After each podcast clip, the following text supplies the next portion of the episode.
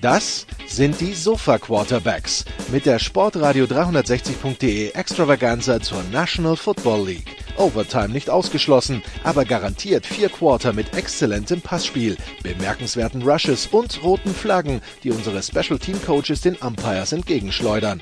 Still touchdown, no flags. Unbelievable. Und hier ist der Mann, der Tim Thibault persönlich die Beichte abnimmt. Nicolas Martin. Let's go. We gotta go to work.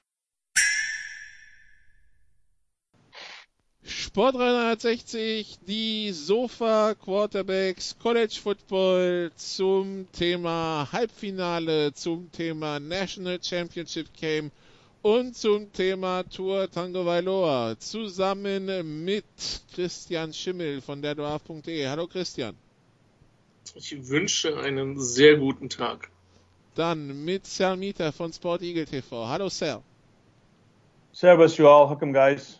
Und Jan Wegwert von Triple Option. Hallo Jan. Moin, moin. Christian, wir haben die Hörer aus dem NFL-Podcast verabschiedet mit äh, Wir wissen im College Football Podcast dann die Entscheidung von Tour Tango Vailoa, was äh, die Saison 2020 betrifft. Spielt er nochmal eine Saison bei Alabama oder geht er in die NFL? Wir haben jetzt die Antwort. Tour Tango Vailoa hat in einer Pressekonferenz äh, zusammen mit äh, Nick Saban angekündigt, er wird im März bzw. im April im NFL-Draft sich anmelden, äh, damit seine College-Karriere vorbei und damit die, die spannende Frage auch, äh, wie NFL-Teams jetzt äh, damit umgehen, mit äh, seinem Talent, seinen Verletzungen und so weiter, aber es sind sich alle einig, das war die richtige Entscheidung, oder Christian? Das war die einzige Entscheidung. Und äh, ich finde es affig, da eine PK zu machen, gebe ich zu. Vor allen Dingen muss er einfach noch ganz, ganz viel lernen, weil wenn ich schon so eine Pressekonferenz mache, dann ziehe ich die über 20, 25 Minuten mit mindestens vier Werbeeinblendungen. Ähm, das hat er nicht getan, sondern es ging dann alles sehr schnell. Da muss er noch was dazulernen. Ja, man muss den Erfolg maximieren und mehr Geld verdienen. Ja, das ist einfach noch nicht in seinem sehr zurückhaltenden Wesen angekommen. Skandalös eigentlich, aber gut. Ähm, sportlich gesehen. Also es ist wohl, was man ist wohl durchgesickert ist, dass wohl die Medicals jetzt am Wochenende gekommen sind. Und zwar, äh, zwar relativ gut. Er war am Wochenende in Boston in einer Klinik, wenn ich das richtig, wenn ich das Ja. richtig mitbekommen habe, mit Familie Ja. und, äh, und Ärzten der Universität. Ja. Und das war letztlich das, was wohl entscheidend war. Ich hätte es so oder so relativ sinnlos gefunden, selbst wenn das schlechte Medicals gewesen wären. Ähm, dass er dann zurückgekommen wäre. Es hätte für mich wenig Sinn gemacht, ähm, nochmal nach Alabama zu gehen. Der hat alles bewiesen, was er beweisen muss. Von daher für mich die einzige Entscheidung, äh, gut für ihn, gut für die Dolphins, vielleicht für die Chargers, wenn die Dolphins ihn nicht wollen. Schauen wir mal, aber äh, der wird auf jeden Fall, was seine Verletzungsanfälligkeit betrifft, auseinandergenommen werden. Die Medien und auch die Scouts sind da zum Teil relativ bösartig, aber das ist, liegt in der Natur der Sache, dass man Prospects äh, auseinandernimmt, so, wie, so weit wie es halt geht. Und ähm, ja, das Schöne ist, dass wir uns jetzt alle definitiv auch dem Videomaterial zuwenden können, denn ich muss sagen, ich werde, ich mache das ja erst, wenn bei Underclassmen klar ist, dass die drin sind und Tour wird ja mit Sicherheit einer sein, der dann auf der Liste ganz weit oben steht. Sal, was wäre ein Argument für ihn gewesen, in der Uni zu bleiben? Gibt es überhaupt eins? No, no, I was, uh, yeah, we talked about it last uh, podcast, uh, the pros and cons, the decision that he needs to make. And I agree, this was the only decision. But the, as you asked me, what's the argument to stay there? Yeah, um, it sucks to finish your college career in injury. Um, who knows what could have happened to Alabama against LSU with Tua? Um, you know, Mac Jones shows that he's a good quarterback. He's a good talent. Um, but is he the guy to lead him? And we know that Tua can win. So um, why not? It, it was really interesting that a lot of people wrote him off already that Tua was gone, his last game. Obviously, it is now, but don't say it's over yet. As I said, BMOC, big man on campus. He, he knows that he can play. He knows he can compete. But that's the thing. He knows he can do it. It's time for the next level. And with all the punishment, actually, it's really interesting, guys. Um, I had a lot of interesting stories to tell about NFL, but watching NFL yesterday with people um, who have ha- you know haven't seen the game, haven't seen it live, they know about the game, they're confused by it. But the one thing that everyone says is how physical the game is. Oh my God, that is ridiculous. Why do they wear helmets? Oh, that's why they wear that. Oh my God, that hurts. Um, you know, watching Carson Wentz getting getting piled on, his elbow going one way, his arm going the other way, his helmet getting driven to the ground. So even if I say why he should stay, the kind of punishment and the kind of physical player that he is, and the way the game is going with the way Lamar Jackson's playing, the way Deshaun Watson's playing, it makes sense that if you're going to get that kind of punishment, get paid doing it. And you, okay, we can make an argument. He's not getting paid, air quotes, sarcasm, eyes rolling. He's not getting paid at Alabama, but um, yeah, he should get paid and he should do it um, in the NFL. Jan, siehst du Teams trotz der Verletzungshistorie Haus und Hof verkaufen, um sich äh, den Lions oder vielleicht den Redskins anzubieten, äh, um da reinzukommen in die in, in, in die Tourwahl?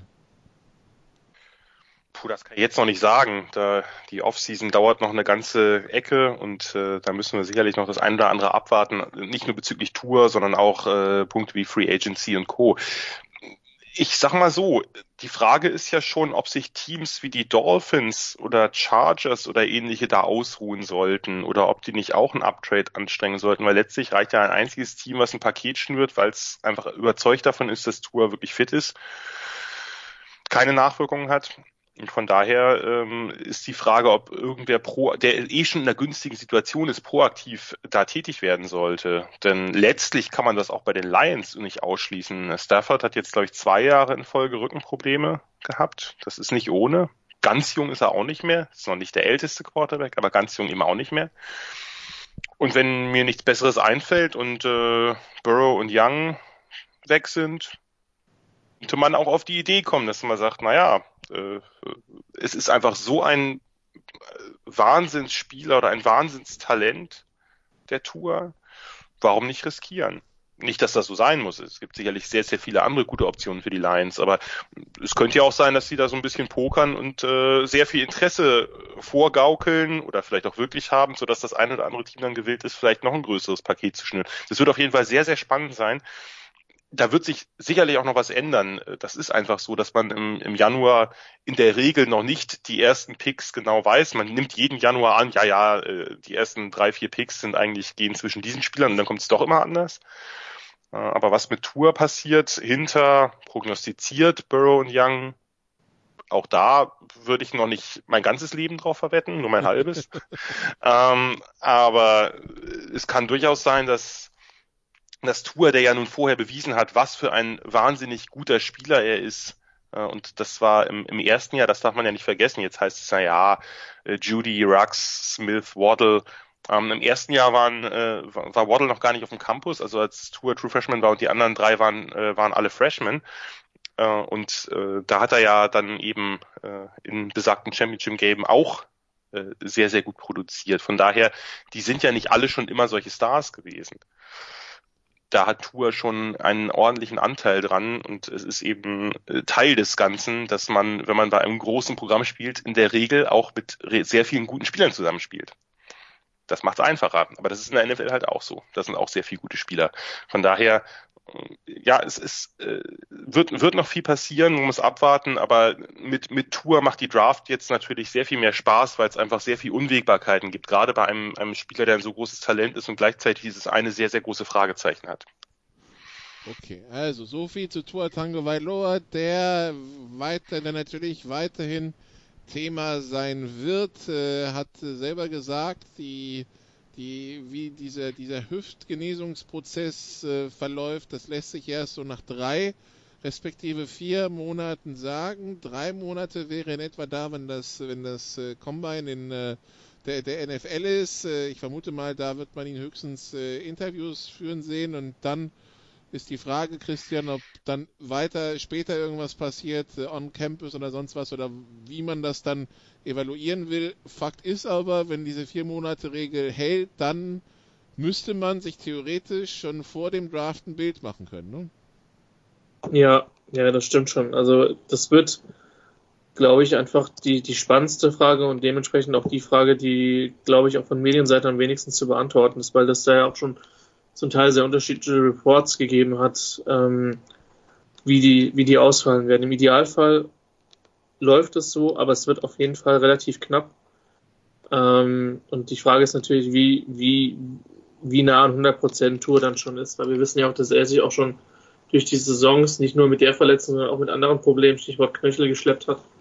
Und das wird mit Sicherheit eine massive Rolle auf dem Draft-Spot von ihm geben, weil es, ich kann mir gut vorstellen, dass es Teams geben wird, die ihn dann komplett rausnehmen und dann sagen, das ist uns zu heiß und zu hoch, egal wie groß das Talent ist, oder es ist uns zu hoch für die ersten zwei Runden. Ähm, ich bin gespannt. Wie gesagt, ich glaube schon, dass Teams, also Teams haben immer wieder gezeigt, dass sie gewiss bereit sind, gewisse Risiken einzugehen, speziell Ende der ersten Runde, ähm, auf deutlich weniger relevanten Positionen, Defensive Back, Pass Rusher, ähnliche Geschichten. Also ähm, ich kann mir aktuell nicht vorstellen, dass er wirklich sehr, sehr weit droppt aus den Top 10, Top 15.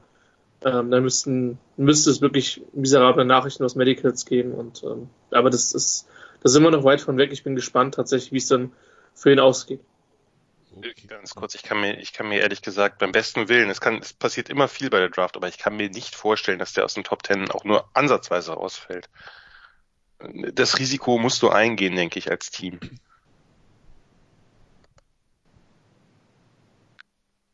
Gut. Dann, also, so viel zu Tour Tango Valor, den Rest in den nächsten Wochen. Wir beschäftigen uns jetzt mit Halbfinals und Finale.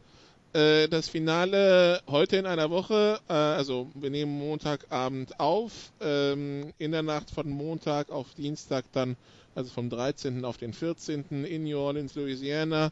Äh, das Finale National Championship, die Halbfinals fanden am 28. Dezember statt, also vor neun Tagen. Und äh, wir haben zwei interessante Spiele erlebt. Die, das Ganze eröffnet hat der Peach Bowl in Atlanta, die LSU Tigers, die 1 gegen die Oklahoma Sooners, die 4. Ähm, und Sir, wer sich auf ein spannendes Spiel gefreut hatte, wurde unter Umständen enttäuscht. Nach äh, sechs Minuten im zweiten Quarter stand es 35-7. Insgesamt mhm. am Ende 63, 28. Joe Burrow, sieben Touchdowns, eine, äh, ein, äh, einen selbst erlaufenen. Ähm, ich glaube, sie hatten noch einen Turnover und Downs und ein verschossenes Field Goal mit Joe Burrow auf dem Feld und das war's dann. Äh, die Messe war dann mehr als gelesen. Was für, ein, was für eine Dominanz von LSU in diesem Halbfinale. You know, it's interesting. It's it's it's two things. Number one, and a, a quick uh, comment about Oklahoma, and, and I think you know if you watch the SEC shorts, it's it's so on point. It's a mediocre Big 12 minus two conference. Um, Oklahoma um, didn't really play anyone, and then I'm including Texas, and I'm including most most importantly Baylor, as they played them twice. Um, no, and and I said I said their name.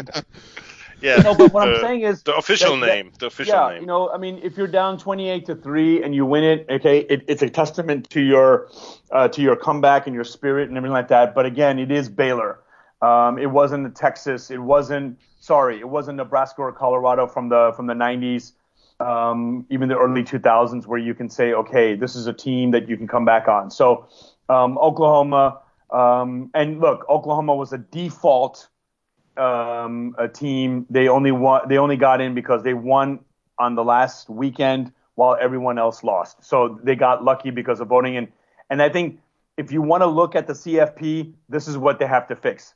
Just because they moved, they won, and everyone else lost, does that mean the whole season were they the best team? Unfortunately, Oklahoma is a brand name team. And if you think about it, Oregon actually played better um, at the final end of the season than let's say Oklahoma or even maybe even Penn State, maybe even Wisconsin, but but definitely Oklahoma just won by default, and that's why it kind of sucks that um, teams like Wisconsin who win a bowl game and then all of a sudden are ranked high are overvalued, and then they are able to stay there as they go through a weak schedule. But anyway, that's the thing about Oklahoma. But how dominant LSU? I've said it since September 7th, since uh, after that game This team deserved it. This team was strong. This team was talented.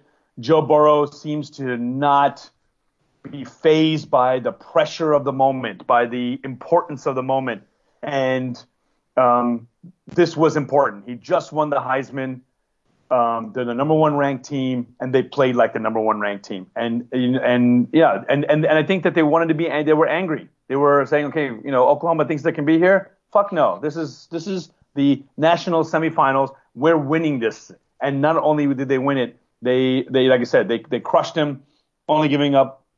And normally, if you score seven points a quarter, you know, you should win a game. Uh, but when you give up 21 in the first quarter 28 in the second quarter, uh, you're not. And and that's what they knew they can do. They um, what was it, what was disappointing about Oklahoma was Jalen Hurts, but again, LSU was so dominant. We all saw it through the whole year, so it wasn't a surprise. The surprise was that by halftime the score was that was that big, but we were not surprised about dominant. If they won 31 to um, or um, uh, or even let's say 42 to 28 um, it still would have been a dominant performance. But the fact that they scored uh, uh, uh 21 more points uh, shows that um, uh, this was a team that was on a mission, and Oklahoma could not stop them. So I give more credit to LSU's dominance than Oklahoma's weak ass position as number four. Ja, so wie es defensiv lief, lief für Oklahoma, Christian, hätte wahrscheinlich äh, Oklahomas Offense aus allen Zylindern feuern müssen, aber Jalen Hurts, äh, ja gut, bis auf den, bis auf den, äh, den ersten Drive, den zum Ausgleich von 7-7. Ansonsten war es halt doch äh, ja eine, eine etwas schwierige Geschichte in der Offense. Äh, was war für dich der Unterschied, Christian? Qualität, Coaching. Es gab wenige, wenige wirklich positive Momente für Oklahoma. Sie haben, da hat sich ein Defensive Back noch durch einen saublödes Targeting rausgeschossen. Ähm, ein weiterer hat sich verletzt. Das war ja, das natürlich alles. nominiert für unser All Idiots Team, Jan, ne? Aber da kommen wir später zu. Äh, ja, da, genau, kommen wir gleich zu. Erstmal Christian. Ja, ja. Also die Nominierung hat er sich verdient. Ja. Respekt wäre Respekt, wo Respekt gezollt werden muss. Ja. Die können ja auch anerkennen, wenn jemand was Besonderes leistet und sei es was besonders Dummes. Ähm, was der Riesenunterschied war, dass halt LSU in beiden Lines dominiert hat. Offensiv habe ich das erwartet, defensiv nicht unbedingt, ähm, weil die Oklahoma O-Line eigentlich zu den Besseren des Landes gehört und LSU da doch einige Probleme offenbart hat im Laufe der Saison. Und dann hat Hurts äh, ist dann ganz schnell in den Scramble-Modus, hat dann eine Pocket Awareness wie ein ja wie ein verängstigter Feldhase so ein bisschen gehabt leider ähm, und dann leider nur wenige wirklich gute Plays machen können und dann war das Ding halt relativ schnell entschieden. Das war in der Form dominant, selbst bei einem 1 gegen 4 Matchup, ich musste mal nachgucken, ähm, selbst, also dieses, ihr erinnert euch bestimmt noch an diese Verprügelung von Alabama gegen Michigan State, das müsste das erste Jahr in den Playoffs gewesen sein. Ähm, ist, jetzt zwei, ist, ist glaube ich das zweite Jahr gewesen. Das erste, das erste Alabama Jahr war selbst äh, verprügelt worden. Ja, genau. Ähm, das war ja auch mega deutlich. Oder auch dieses Clemson-Ding gegen, gegen Ohio State vor ein paar Jahren in Priester, wo ähm, aber das war nochmal eine andere Liga, was Dominanz betrifft. Und von daher, da hat Oklahoma, also wir waren uns ja einig, dass LSU scoren wird. Dass LSU dann die 50, die wir alle schon gedacht haben, schon zur Pause scoret, das war dann schon eher auch überraschend.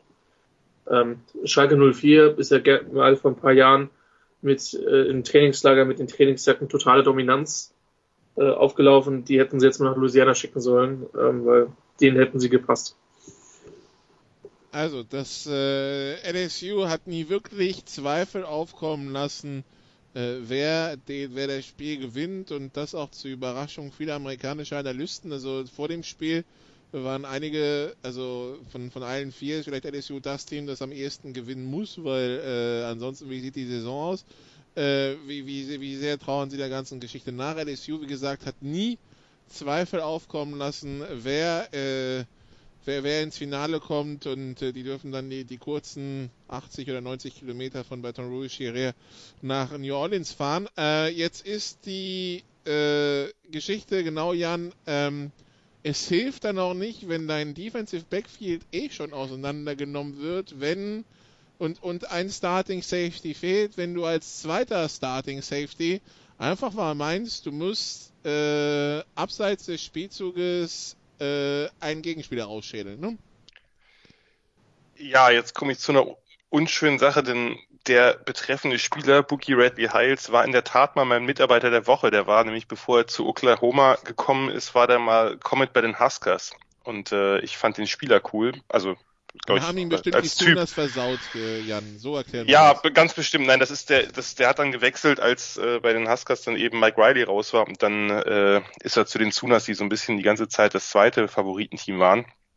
Ja, das ist, äh, es ist noch, es ist fast noch schlimmer, weil es ist sozusagen nicht der zweite nominelle Safety, sondern es ist diese neuralgische Position des Nickelbacks oder Nickel Safeties, die, die, die Radley Hiles einnimmt. Und die war in diesem Spiel eben äh, besonders wichtig, weil, du hast es gerade schon angesprochen, Turner Yale, der eine Starting Safety, also der Deep Safety fehlte. Und man hat nun mal gegen sich im Slot äh, Justin Jefferson stehen, der extrem schnell ist, der extrem sprungstark ist und die ganze Saison schon sehr, sehr dominant. Und jetzt äh, musste man also mit tief mit einem mit einem unerfahrenen Safety-Verteidiger vorne diesen eher kleinen Radley Hiles stehen, der sich dann auch noch auf eine wirklich grotesk dumme Art aus dem Spiel schießt. Ich, wie gesagt, ich, äh, es gibt ja verschiedene Möglichkeiten, aber wenn du äh, siehst, dass der Quarterback scrambled bei einem Third and Long und äh, du kommst auf jeden Fall am Running Back, ich glaube, es war Edward Sealer, vorbei ja. und könntest den Quarterback ins Ausschieben, äh, dann sich nur dem Running Back zuzuwenden und dem quasi Blindside ein Targeting reinzudrücken äh, und dadurch hat Burrow eben die Chance, weil er dann nicht wieder schnell genug ins, äh, ins Play kommt, äh, zum First Down zu laufen. Das war also doppelt dämlich. Ja, und danach wurde es dann natürlich noch, noch schlimmer, weil dann hat die Abstimmung noch weniger äh, gepasst und, und Burrow hat das natürlich ausgenutzt, dass da ähm, eine ganze Menge Backups auch nur. Ich meine, die, die äh, Secondary des Sooners war jetzt vorher schon nicht berühmt, aber da konnte er sich halt dann auch leisten, dass äh, Jama Chase, der Belitnikov-Winner äh, und, äh, und sein bester Receiver eigentlich, der hat außen gespielt gegen Parnell Motley, gegen den besten Corner von äh, von, von Oklahoma und den konnte er sich dann eigentlich leisten, dass er den gar nicht viel anspielen musste, weil es innen und auf der anderen Seite so viel Ersatzspieler gab, die er genüsslich auseinanderpflücken konnte. Das war dann natürlich viel günstiger. Darum hat äh, Jefferson im Slot dann auch mit Abstand die meisten Targets bekommen und ein super Spiel gemacht mit seinen vier Touchdowns. Jefferson ja, 14 von 224, 14 für 227 und vier Touchdowns, genau. Genau. Äh, ja, und dann kam da natürlich auch aufgrund dieser Unerfahrenheit, und da war dann Motley auch selber beteiligt, noch so Coverage-Busts dazu, wie äh, als der Titan Moss, also der Sohn von Randy Moss, da äh, völlig frei ist, weil die irgendwie, die spielen wollen, glaube ich, eine Cover 3 Cloud spielen und der eine Corner checkt's nicht, dass er die tiefe Zone nehmen soll und äh, alle stehen vorne und, und äh, Moss, der Titan, kann da einfach gemütlich in die Endzone spazieren das war schon, das war schon ziemlich erbärmlich. Also ich will, ich will Joe Burrow überhaupt nichts nehmen. Das war eine hervorragende Leistung, aber dem wurde es auch sehr, sehr leicht gemacht. Ich möchte nicht sagen, dass das sein bestes Spiel war. Auch wenn es statistisch so aussieht, aber der hat sicherlich mit Alabama oder Georgia schon Defenses gehabt, die ihm da ein bisschen mehr abverlangt haben als diese Sooners Defense. Das war dann te teilweise wirklich peinlich, auch was das Tackling angeht. Äh, und äh, Christian hat ja, Christian ganz kurz und Christian hat es gerade angesprochen, auf der anderen Seite, das muss man auch sagen, das war ja auch schon gegen Georgia so, dass die Front Seven der, äh, der Tigers sich doch merklich gesteigert hat. Die haben halt genau das gemacht, was wir vorher besprochen hatten. Ähm, das du musst erstmal Hurts als Läufer ausschalten. Das heißt, du musst sehr diszipliniert sein, du darfst nicht zu viel Man spielen, damit du eben alle Augen möglichst auf Hurts hast und das haben sie super gemacht. Sie haben ihn Contain behalten. Äh, dann fängt er meistens an, Feldhase ist, ist ein sehr, sehr schönes, äh, sehr schöner Vergleich. Dann eben sehr weit aus der, wenn überhaupt, äh, sofort aus der Pocket rauszuscrammeln und dann sehr, sehr weite Bögen oder sehr weite Arcs zu nehmen und dann kommst du halt auch nicht mehr dahin, dich deine Füße vernünftig zu stellen, wenn du dann äh, noch einen Pass rausbringen willst. Und das, ja, das war einfach insgesamt ein, eine derbe Klatsche, die auch ganz, ganz einfach noch höher hätte ausfallen können, wenn LSU nicht äh, in der zweiten Halbzeit da äh, den Fuß vom Gas genommen hätte. Ich hätte ehrlich gesagt Burrow auch noch früher rausgenommen, als, als sie es dann getan haben, denn da äh, gab es dann ja auch diese eine Szene, wo er noch einen Hit abbekommt. Das, sowas kann schnell zu Verletzungen führen. Äh, ich wäre da noch konservativer gewesen. Ja, das war also, wenn du, wenn du, also streng genommen hättest ihn dann irgendwie mit fünf Minuten im zweiten Quarter rausnehmen können, ja. Bloß wie sieht das dann aus? ja, ist richtig, ist richtig. Äh, macht man nicht. Äh, nur sie haben ihn, fand ich, dann zwei Drives zu lange oder zumindest einen Drive zu lange drin gelassen. Mhm. Letztlich ist ja gut gegangen, von daher alles wunderbar, aber äh, man hat auch schon bei solchen Vorsprüngen gesehen, dass man die Leute früher rausnimmt als irgendwie, ich weiß nicht, was das war, dann Ende des dritten oder so. Ja, nee, bei, bei dem Targeting auf Edward Cedar war meine erste Reaktion, wieso, wieso blockten der, der Oklahoma Sooner jetzt dem, dem dem Burry den Weg frei, aber gut, wenn er will. Das, das, das, danach kam erst die Wiederholung und dachte, ups, das sieht unschön aus und äh, war auch gefährlich. Ähm, Sarah, wenn wir über Jalen Hurts sprechen, dann sprechen wir über einen Quarterback, weil, weil du eben gesagt hast, äh, mhm. getting paid, äh, Hurts über einen Quarterback, der also äh, jetzt äh, Alabama in die Playoffs geführt hat, Oklahoma in die Playoffs geführt hat, der letztes Jahr äh, was im Halbfinale oder was im äh, SEC-Finale eingesprungen ist, um Alabama weiterzuhelfen. SEC-Finale, ne? Ja, genau. Ähm, ja. Aber der, der, große Payday in der NFL wird wohl nicht kommen. Wie, also, wie, wie schaut's aus mit, mit, äh, mit Hertz? Was hat er geleistet? Wie wird er uns mhm. in, als College-Football-Spieler in Erinnerung bleiben und was ist seine Zukunft, Sir? Ja, you know, we we I, we or I mean, at least I know I've said it that he's the the best regular season quarterback, college quarterback that we've known. Uh, maybe Tim Tebow before him, maybe even Colt. Actually, Tebow won a national championship, so let's talk about. Uh, you know, Colt McCoy. uh, Sorry. You know, he had, he, I, no, no, I, I agree. You know, I mean, it, it, it it's a, uh, it breaks my heart when seeing his face after they lost to Texas Tech. They should have, they should have got it. They should have got in. Um, yeah, it still it still hurts me more than let's say um, they lost to Alabama in the championship game. But anyway, um, you're right. The big payday won't come. But think about it. Do you think Philadelphia fans would have loved to have Jalen Hurts be the quarterback, or uh, which McCown was it? I Josh. forgot which one. Yeah, Josh. Josh. and it was funny. Okay, so th- this is one of the NFL. This is one of the great stories I had from yesterday watching the games. Um, uh, he, uh, one of the guys goes, "Yeah, he played for the Browns, didn't he?" I said, "Well, first of all, make sure it's the right McCown."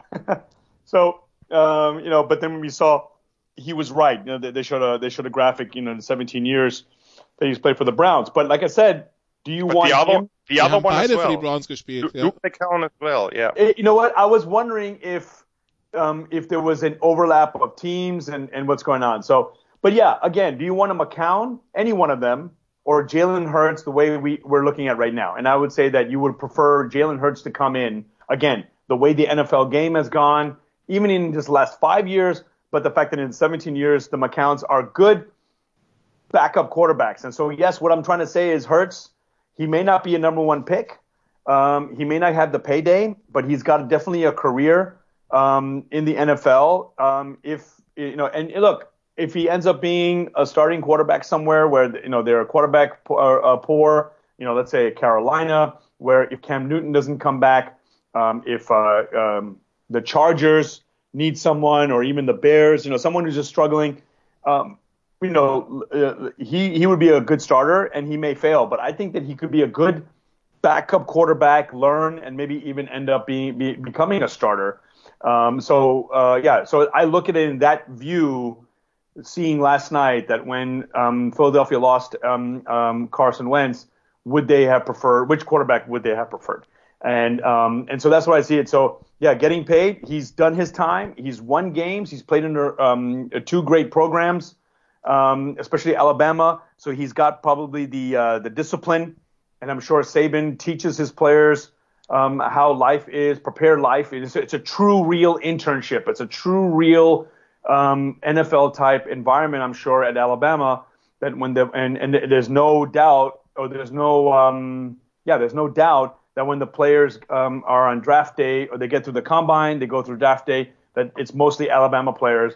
But the good thing is that they retool. So that's what Saban promises: the the the, the road and the promise of being on an NFL team, and whether he gets picked um, last in the first round or Mr. Um, uh, what is it, Mr. Irrelevant. Um, the last pick, Irrelevant. irrelevant. Um, he's going to be an NFL player um, Sundays coming this fall, whether holding a clipboard or maybe even playing somewhere. Christian, wie Ich siehst muss- du die Zukunft? Oder Jan? Nee, ich wollte nur, äh, kann, Christian kann ja vielleicht gleich auch noch was dazu sagen. Ich wollte nur in einem Punkt, weil Sarah das die letzten Wochen immer gesagt hat, nur kurz widersprechen. Ich glaube, oder für mich, es ist ja, ist ja schon subjektiv, für mich ist Hertz, ich, ich mag Hertz sehr. Ich schätze den total als Typ. Äh, und äh, das war so ein bisschen der einzige Grund, warum ich Alabama nicht nur Schlechtes wünschen konnte in den letzten Jahren. Nein, nicht ganz, aber schon, schon ein paar andere Spieler auch noch relativ sympathisch. Aber Hurts war schon der, der, der hauptsächliche Grund dafür, weil ich den Typen unfassbar, unfassbar cool finde. Äh, auch wie er mit der ganzen Pressure umgegangen ist, äh, wie er mit dieser ganzen Tour-Situation umgegangen ist und so weiter. Nur ich, ich würde trotzdem sagen, mir fallen schon noch bessere Regular Season Quarterbacks ein als, als, als Jalen Hurts. Also äh, ich möchte jetzt keine lange Aufzählung machen, aber Lamar Jackson war meiner Meinung nach ein besserer Regular Season Quarterback als Jane Hurts. Jane Hurts war natürlich ein, in einem in einem großen Programm oder zwei großen Programmen ein ein Spieler, der immer ein bisschen zu viel Kritik abbekommen hat. Da bin ich da bin ich bei Sal. Das ist äh, jemand, der, weil er als Passer vielleicht ein bisschen limitierter ist ähm, als andere und eben diese Zögerlichkeit, die er hat in der Pocket, die er am Anfang der Saison bei Oklahoma zumindest partiell abgelegt hat, aber die immer noch, die immer noch spürbar ist, gerade gegen, gegen Zone Coverage, die wirkt halt bei ihm immer sehr auffällig, weil er dann da steht und wartet und, und man denkt, komm doch zum Potte, jetzt hau doch einen Ball irgendwo hin raus. Ähm, aber, aber Hurts, Hurts ist trotzdem natürlich ein, ein, ein super Typ, äh, sehr, sehr intelligenter Mensch, der, glaube ich, egal selbst wenn es mit Football nicht klappen sollte, ich gehe davon aus, dass er irgendwo in den mittleren Runden gedraftet wird, gerade weil die NFL sich ja dahin verändert, dass man eben so einen Running Quarterback, und das ist er ja sehr, sehr gut und auch vielleicht sogar besser geeignet als der ein oder andere, weil er eben so, weil er eben so muskulös ist, weil er eben, was weiß ich, 220 Pounds äh, wiegt und eben auch mal durch die Mitte gehen kann und sich da nicht gleich irgendwie sofort eine Verletzung abholt. Auch in der NFL, der könnte halt auch quasi so einen Power Run machen und muss nicht nur über Außen laufen. Ich glaube, so ein Spieler hat einen Wert für die NFL und ich würde mir, könnte mir durchaus vorstellen, dass irgendein Team in der zweiten, dritten, vierten Runde sagt, ja, warum nicht? Vielleicht auch als Ergänzung. Ich möchte jetzt nicht den bösen Namen Taysom Hill hier ins Spiel bringen, aber das wäre natürlich eine Rolle, die er am Anfang ausfüllen könnte. Äh, bevor er, man guckt, vielleicht entwickelt er sich ja noch im Passing, vielleicht kann dieser Weg, den Lincoln Riley ja durchaus schon erfolgreich beschritten hat jetzt mit ihm, kann der weitergeführt werden, das wissen wir nicht. Hertz hat auf jeden Fall die Smarts dazu.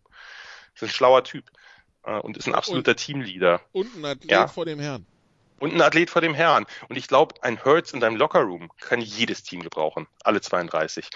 Äh, und vielleicht kann man ihn ja am Anfang mit so einer Rolle eingrooven lassen, dass er eben für, für Specialty Plays, für Trick Plays, für Third and Ones, äh, für Wildcat Plays und so weiter aufs Feld kommt äh, und, und eben eine Rolle hat neben dem Quarterback und dann kann man gucken, im weiteren Verlauf reicht's für mehr oder nicht, aber ich bin relativ sicher, dass der nicht äh, irgendwie bis in die letzten Runden auf dem Board bleibt. Dazu ist er als Typ zu spannend. Christian. Es, manchmal zeigt es sich, wie ähnlich Jan und ich denken, weil der Name Taysom Hill ist tatsächlich auch einer, der in meinem Kopf rumgespukt ist. Ähm, weil einfach die Frage ist, ob er nicht als Passer für alles weitere zu limitiert ist. Ähm, das wird man sehen. Ähm, ich mag den auch als Typen. Ähm, ich habe ihn diesen Moment im SEC Championship Game letztes Jahr sehr gegönnt. Ähm, das war mit Sicherheit eine ganz besondere Sache für ihn. Jetzt da in diesem Spiel so zu verprügelt zu werden, ist bitter. Er war halt nicht alleine, es ist seine ganze Mannschaft untergegangen. Von daher, das macht es vielleicht ein bisschen besser. Ich bin gespannt. Also es, ihn muss jemand ein bisschen als Passer entwickeln. Ansonsten glaube ich aber auch das, was Jan gesagt hat, dass er ein sehr, sehr guter ähm, Footballspieler in deinem Kader ist. Und gute Coaches setzen gute Footballspieler ein. Auch wenn sie nicht immer den klassischen Rollen von äh, passt in das Schema ABC entsprechen. Und das hat Peyton in New Orleans gezeigt, das hat Harbo auch in Baltimore gezeigt, weil auch diesen Lamar Jackson musstest du erstmal entwickeln und wirst du weiterentwickeln müssen in den nächsten Jahren. Also das wünsche ich Ihnen, dass du da ein Team kommt, was, äh, was kreativ ist, was eine Idee hat, was sie mit ihm machen möchten. Und dann hat er auch eine Zukunft in der NFL, wenn ich auch Stand heute nicht glaube als klassischer Starting Quarterback. Gut. Gibt es sonst noch was zu diesem Halbfinale zu sagen oder gehen wir zum zweiten über? Ich werte das als wir gehen zum zweiten über. Clemson Tigers die 3 gegen Ohio State Buckeyes die 2. Ähm, es gibt sowas wie den ESPN Football Power Index. Das wird seit, da wird seit 15 Jahren quasi durch diverse mathematische Berechnungen ermittelt, wie gut sind Teams verglichen mit dem, mit dem Durchschnitt in, im College Football. Und äh, das Ganze wird dann in Punkten ausgedrückt. Äh, wie viele Punkte besser ist dieses Team? Nun hatten wir mit, äh, mit Ohio State und mit äh, Clemson zwei Teams im Duell, die in diesem Index jeweils äh, über 30 Punkte besser sind als der Rest. Das gibt das, so ein Duell gab es so, seitdem es diesen Index gibt, jetzt erst zum zweiten Mal. Das erste Mal war das legendäre Spiel, an das sich auch Selgen erinnert, zwischen den USC Trojans und den Texas Longhorns, der Rose Bowl damals. Dementsprechend hoch waren die Erwartungen an dieses Halbfinale, an den Fiesta Bowl, da in Glendale, Arizona. Und Jan, wir müssen sagen, wir wurden nicht enttäuscht nach einer erstmal Dominanzphase von Ohio State, die äh, in der mühsam ernährt sich das Eichhörnchenweise dann 16 Punkte aufs Board gebracht haben. Auch hier dann ähm, Aufwachen von Clemson und am Ende drehen sie das Spiel 29-23. Der Sieg von Clemson, auch hier ein Targeting. Thema in diesem Spiel. Vielleicht fangen wir einfach mit diesem Targeting an. Jan, äh, ist das eins für dich oder nicht? Da müsste ich jetzt den hochverehrten Experten Nicolas Martin zitieren, der das bei Twitter sehr schön aufgedröselt hat. Ja, es ist ein Targeting, weil es ist mit der Krone des Helms und das, da spielt überhaupt keine Rolle, was sonst der Fall ist, äh, ob es ein Bang-Bang-Play oder was auch immer ist, was man dann gern als Entschuldigung heranzieht. Sean Wade hat ein Targeting äh, verursacht und das ist natürlich bitter. Äh, das äh, hat so ein bisschen, war so ein bisschen der Wendepunkt des Spiels. Sowas kann man natürlich nie an einem Punkt und auch nicht an einem Spieler festmachen. Aber damit hat er einen Drive verlängert, der in dem Moment gestoppt war und hat, ja, wahrscheinlich äh, Trevor Lawrence im wahrsten Sinne des Wortes wachgerüttelt. Denn danach kam, kam Clemson anders raus. Das, das äh, war schon der Punkt, an dem das Spiel gewendet ist, ob das jetzt immer an einem Play liegt oder nicht.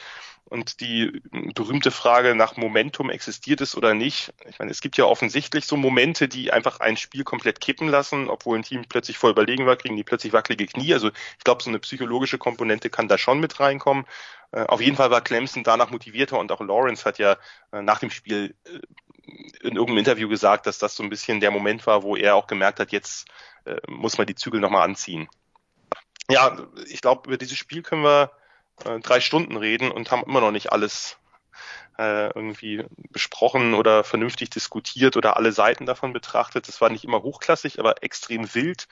Unfassbare viele wichtige Plays, die am Ende den Ausschlag gegeben haben. Also natürlich gibt nicht jedes einzelne Play den Ausschlag, aber es war einfach, es waren so viel Momentum-Shift, so viel Big Plays drin ein, ein Wahnsinnsspiel. Man muss das, man muss das wirklich so klar sagen. Vielleicht ganz kurz ein, ein Roundup. Ähm, ich fand es interessant, die, die Buckeyes sind ja äh, entgegen meiner Vermutung und vielleicht näher an dem, was Christian gedacht hat, mit Hurry-Up-Passing in den ersten Drives rausgekommen. Das hat Clemson ein bisschen überrascht und danach hat sich eben auch innen mehr geöffnet, sodass man dann JK All-Day Dobbins mit ein paar Big Plays äh, füttern konnte. Ähm, das, das, Problem, ne, das Problem an der Sache war, dass dieser lange Lauf von Dobbins, der lange Touchdown-Lauf, war ja der einzige Touchdown der Buckeyes in der ersten Hälfte. Und das glaubt man ja nicht, wenn man die am Anfang, gerade im ersten Viertel, aber auch noch Anfang des zweiten Viertels gesehen hat. Die hatten drei weitere Drives mit über 70 Yards Raumgewinn und bei allen dreien ist nur ein Field Goal rausgesprungen. Da würde, was ist sich, Thomas Pseier würde da in die Tischkante beißen oder so. Also, die konnten den Ball gut bewegen. Es gab teilweise, einen Touchdown, der dann keiner war, weil der Receiver genau. den Ball nicht sichert. Genau, nee, aber das, das, was, was entscheidend war, nicht, sie konnten den Ball gegen diese Clemson Defense, die sonst nicht viel zugelassen hat, wirklich gut bewegen. Teils lange Läufe von Dobbins, da war ja noch ein zweiter längerer dabei. Teils methodisch. Äh, Clemson hat viel eine Cover 3 off gespielt, wollte das Big Play verhindern und das haben, hat auch Fields im Passing gut ausgenutzt, weil er gerade außen diese kleinen, diese Hooks und Curls, äh, wenn der, wenn der Verteidiger schon ein bisschen tiefer war, ungefähr bis zu den Sticks, das hat super geklappt. Äh, und, und andererseits hat Clemsons Offense halt gar nichts zustande gebracht. Ich fand das auch ein bisschen einfallslos gecallt. Ich hatte das schon geschrieben, äh, was, was Dabo Spinney und seine, seine OCs oder jetzt nur noch ein OC da gemacht haben. Ähm, die, die haben mit Higgins und Ross zwei super Receiver, zwei Mismatches. Und das hat die ganze Saison über gut geklappt. Okay, du spielst sie an der Seitenlinie an, sie machen, sie machen den Catch. Es geht quasi über Execution und über Matchups und nicht so sehr über Scheme Nur hier hat man halt Top-Cornerbacks auf der anderen Seite gehabt mit, mit Jeff Okuda und auch Damon Arnett. Und da finde ich, hätte man etwas kreativer agieren müssen und auch mal mit dem Scheme gewinnen sollen und nicht nur ISO-Routes, was weiß ich, Backshoulder oder Go oder, oder äh, Hook oder Comeback oder was auch immer, außen und äh, dann kommt der Ball schon an. Das hat einfach überhaupt nicht, überhaupt nicht geklappt. Und dann haben sie halt diese eine wesentliche Änderung vorgenommen. Das hatte ich im Preview als einen der Schlüssel bezeichnet, wenn ich mich richtig erinnere, richtig erinnere nämlich eben Trevor Lawrence mehr laufen zu lassen. Weil das hat, das hat die Buckeyes, die haben das äh, schon, schon gegen Wisconsin mit einem, mit einem Quarterback wie Jack Cohn, der jetzt nicht unbedingt der größte Läufer ist, da hat ihnen das schon Probleme bereitet. Da waren sie schon ein bisschen verwundbar. Und das hat mit Lawrence, der ein hervorragender Athlet ist, äh, sehr, sehr gut geklappt. Und der zweite Punkt daran war, man hat natürlich auch Chase Young besser aus dem Spiel nehmen können, weil der immer überlegen muss, kriegt den Ball jetzt Etienne oder läuft, äh, läuft Lawrence. Äh, und das war einfach ein Punkt, dadurch, dadurch fängt auch natürlich ein D-End einfach an, anders an zu zögern, wenn er eben freie Fahrt hat oder so, weil er nie weiß, äh, welcher der beiden Spielzüge ist es denn nun eigentlich oder der Spielzugoption. Nur dennoch, ich beende jetzt erst einmal meinen Monolog und lasse die anderen reden. Danach können wir ja vielleicht nochmal über ein, zwei Punkte in der zweiten Halbzeit, äh, auf die nochmal genauer zu sprechen kommen. Nur Ohio State darf niemals aus der, aus der ersten Halbzeit mit einer Zwei-Punkte-Führung gehen das, das, das darf nicht passieren. Die müssen, die müssen klarer führen. Und äh, da haben sich natürlich die zwei sehr kurzen Field Goals äh, zu Beginn dann nachher als fatal herausgestellt. Ja, 16-0, das war aber das Gefühl beim 16-0, dass äh, Una, ja. schon, schon vor diesem Targeting, ja, aber beim 16-0 war das Gefühl, Ohio State dominiert diese Spiele, aber Clemson lebt noch, weil das sind nur zwei Scores. Also Ohio ja. State hat es wirklich da verpasst. Yeah, uh, definitely. And uh, what Clemson, what I can say about Clemson now, in the down sixty nothing, is exactly what we could say about Oklahoma. Um, weak ACC schedule, um, but with them also there was the hangover of winning the national championship last year. Maybe they were overrated. Uh, Dabo was getting ready to say, yeah, maybe we didn't belong, um, but he pulled it out. You know, I, I told him he had the best motivational um, a piece there, but he didn't have to be motivational because his team has won and they played, and um, they'll do. But but yeah, it, I, I felt like this was going to be uh, dominating, and Ohio State definitely missed out on building on that lead. But that's the thing, you don't get to Clemson State in turn, not just this year, but as a program without talent. And uh, we've seen with Trevor Lawrence that um, and the rest of the team that this is a talented and a deep team and a well coached team that they were able to um, look at it and said, you know what, it's not over yet. We're only down 16 nothing. Christian, also zwischendurch habe ich mich gefragt, ob sich quasi Clemson wirklich erstmal so die ACC abschütteln muss und so anderthalb Quarter gebraucht hat, um sich immer auf einen echten Gegner einzustellen. Ähm, oder ob das andere Gründe hat, dass es halt am Anfang so einseitig war. Also für mich war es das erste Mal, seitdem ich College Football mit Clemson entsprechend verfolge, dass die wirklich outgecoacht worden sind. Ausgecoacht worden. Über die ersten anderthalb Viertel. Und zwar massiv. Ähm, das habe ich in der Form so nicht gesehen. Ohio State war anderthalb, zwei Schritte weiter und besser. Und ihr habt es ja schon beschrieben, die müssen einfach früher führen. Äh, höher führen. Sie haben ja früh geführt, aber entsprechend nicht mit der Höhe. Du musst mit, mit wesentlich mehr Punkten dann in die Pause gehen, auch wenn sie sich dann berappelt haben. Aber Ohio State hat dazu viel liegen lassen. Die Red Zone Defense der Tigers hat sie gerettet ähm, und im Spiel gehalten. Und vielleicht auch der mangelnde Mut. Wobei ich, wie gesagt, ich will auch nicht jede Entscheidung kritisieren. Es gibt dann auch durchaus Momente, wo ich dann mal so einen Kick verstehen kann. Aber ähm, das hat sich, das habe ich so noch nicht gesehen. Und ähm, Clemson war immer drin, gut Adjustments zu finden. Die haben sie gefunden, schneller als ich das gedacht hätte, sondern noch vor der, noch vor der Pause, sogar schon Mitte des zweiten Viertels, hat sich da ein bisschen was gedreht. Und dann war das ein Spiel auf Augenhöhe. Und wenn du anderthalb Viertel klar dominierst und du dann bis zum Ende des, der Partie ein Spiel auf Augenhöhe hast, dann darfst du es aus, aus Sicht von Ohio State nicht verlieren, aber so ist es gelaufen. Für, für mich der Wendepunkt, Jan, so ein bisschen zwei Minuten vor der Halbzeit, Clemson bekommt den Ball, denk, du denkst dir halt als Zuschauer, gut, wenn sie daraus jetzt einen Fehlkohl machen, dann sind sie sechs Punkte dran, das wird, dann wird das eine interessante zweite Halbzeit und dann läuft Trevor Lawrence 67 Yards in die Endzone und dann denkst du so, oh, jetzt wird das, jetzt, äh, jetzt muss Ohio State wirklich schauen, dass sie in diesem Spiel drin bleiben, weil die letzten fünf, die letzten drei Minuten oder so liegt jetzt wirklich alles gegen sie. Also wirklich krass, wie schnell so ein Kipp dann, so ein, so ein Spiel und so ein Eindruck als Zuschauer dann kippen kann. Ja, bin ich, bin ich bei dir, aber letztlich gibt's davon unfassbar viele Plays, wenn ich mir das überlege. Als ich jetzt in, äh, vor der Sendung nochmal so, so einen kleinen Recap gemacht habe, ist mir das aufgefallen, dass es es gab dieses Play, es gab das, wir hatten das Targeting angesprochen, dann eben der lange Lawrence-Lauf und selbst dann führt Ohio State noch und, und dann kommt eben der, der, das nächste, der nächste Kracher. Und da, das ist ja meine, sozusagen quasi mein Äquivalent zu deinem, äh, jemand schlägt dem anderen auf den Helm, ist ja bei mir äh, Fouls vom, vom, äh, vom Punt-Return-Team äh, vorne an der Line of Scrimmage. Also entweder Encroachment oder ähnliches oder Roughing the Punter. Ich verstehe es nicht. Es ist, es ist die, die dämlichste Strafe, die du machen kannst. Ich bin da so konservativ, wenn ich den Gegner gestoppt habe und der panten will, dann bin ich froh. Dann, dann, Lass nee, äh, wirklich, dann lasse ich ihn panten. Ich verstehe Punt-Block-Calls bis auf ganz wenige Ausnahmen. Es gibt Ausnahmen am Ende des Spiels oder wenn, wenn das Team an der Halbjahrlinie steht und der Panther halt äh, quasi äh, mit seinem Fuß schon fast die, die hintere Linie der Endzone berührt. Okay, okay. Aber ich, ich verstehe es nicht, wie man einfach es bringt in der Regel nichts. Man hat in einem von, was weiß ich, 30 Fällen oder, oder noch weniger hat man Erfolg.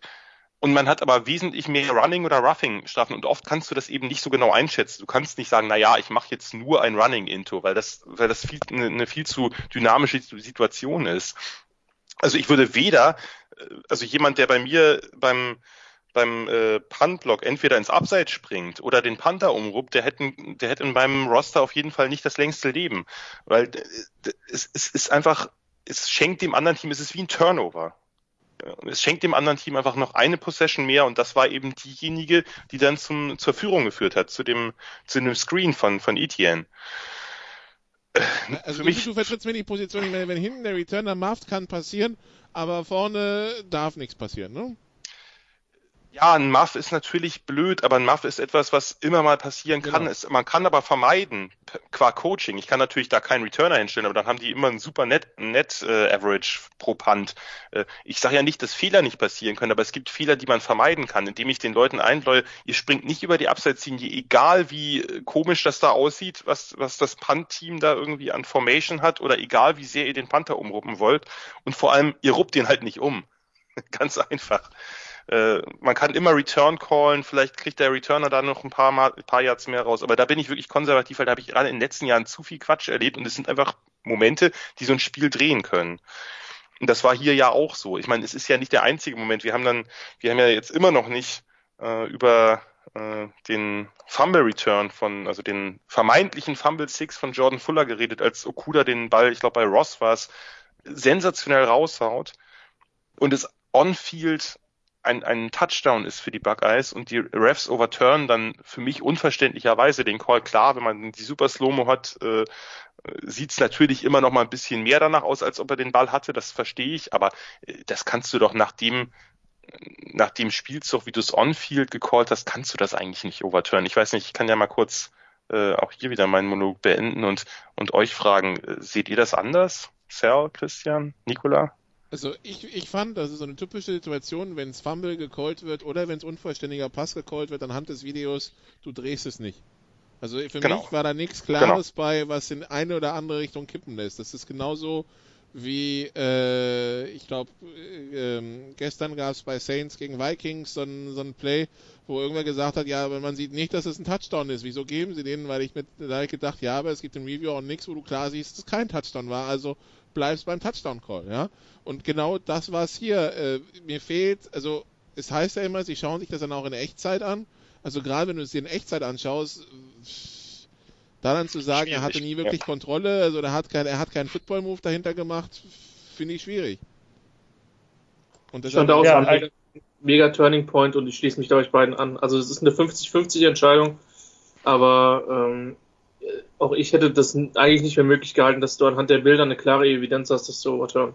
Und ähm, das also ich ist halt keinen Schiedsrichter einen Vorwurf, egal in welche Richtung er es called, live. Ja? Genau. Ich auch nicht. Ich das sowieso äh, nicht. Aber dann ist halt, dann bleibt es halt beim Replay genauso. Ja, und das ist halt, das ist halt das Ding. Und ähm, das waren halt auch so die Breaks, die, die halt Ohio State an dem Abend halt nicht hatte. Die Ejection ist halt eine weitere. Auf dem Feld ein richtiger Call und ich bin halt immer dabei, ähm, Spieler zu schützen, immer. Und den Kopf rauszunehmen. Übrigens geht es bei dem. In dem Fall muss man vor allem Wade vor sich selber schützen. Genau, es geht, das bei, ist- es geht das beim, ist- beim Targeting mit der Helmkrone geht's nicht darum, den, das Opfer zu schützen. Ich meine, sondern- dass, dass, dass, dass Lawrence den, den Helm gefühlt hat, gut, das ist das eine, aber das, Ja. dafür geht erstmal keine Gefahr von ihm aus. Es geht darum, den Angreifenden zu schützen, weil wenn der Helm so einschlägt mit der Helmkrone, dann geht halt einmal der Schock komplett durch die Wirbelsäule durch Ja, und das- die das Halswirbel sind- freuen sich. Deshalb, deshalb Genau, dieses, das, dieses das sind Targeting die ist. Das also ich finde es unglück, unglücklich, dass man für die Helmkrone halt auch Targeting als Begriff genommen hat, weil das führt dazu, dass die Leute denken, dass es eine dumme Regel ist. Äh, ich hätte es halt einfach anders genannt, dieses Foul, aber ich finde es gut, dass das Foul drin ist. Das Problem ist halt, wie gesagt, da es halt auch Targeting genannt wird, denken halt die Leute, aber der muss doch verteidigungslos sein und das ist er nicht. Und es gab viele Diskussionen im Nachhinein hier, gerade auch bei den amerikanischen Medien, von wegen, das muss weg. Nein, das muss nicht weg. Wäre ich, wie gesagt, den Gefallen, den man sich Aber vielleicht es tun kann, ist es umzubenennen. Ist, aber genau, aber das ist genau das Ding. Das ist, diese Plays sind diejenigen Plays, weswegen Highschool-Spieler oder College-Spieler, auch bei kleineren Colleges, das kriegt man ja nicht immer mit, im Ja, Rollstuhl landen. Ja, genau, aber weil, weil sie halt gesehen haben, das machen Leute, also schädeln sie und dann landen sie im Rollstuhl, genau. Ja, man muss, man muss es in der Tat auch, äh, man muss es in der Tat ja auch lernen. Es ist nicht, es ist nicht automatisch, dass man den, den Kopf beim Tackle hochnimmt. Das ist nicht, äh, nicht irgendwas Automatisches. Das muss man in der Tat auch lernen, weil man gefühlt natürlich irgendwie mit dem möglichst schnell beim anderen einschlagen will. Und, und das zu lernen ist halt wichtig und darum müssen diese Plays auch gestraft gehören, gerade weil eben Wade sich damit auch äh, nicht fatal, aber doch sehr, sehr schwer verletzen kann. Yeah, um, just uh, real quick on my side, you know, uh, you're all right, you know, and I don't know how.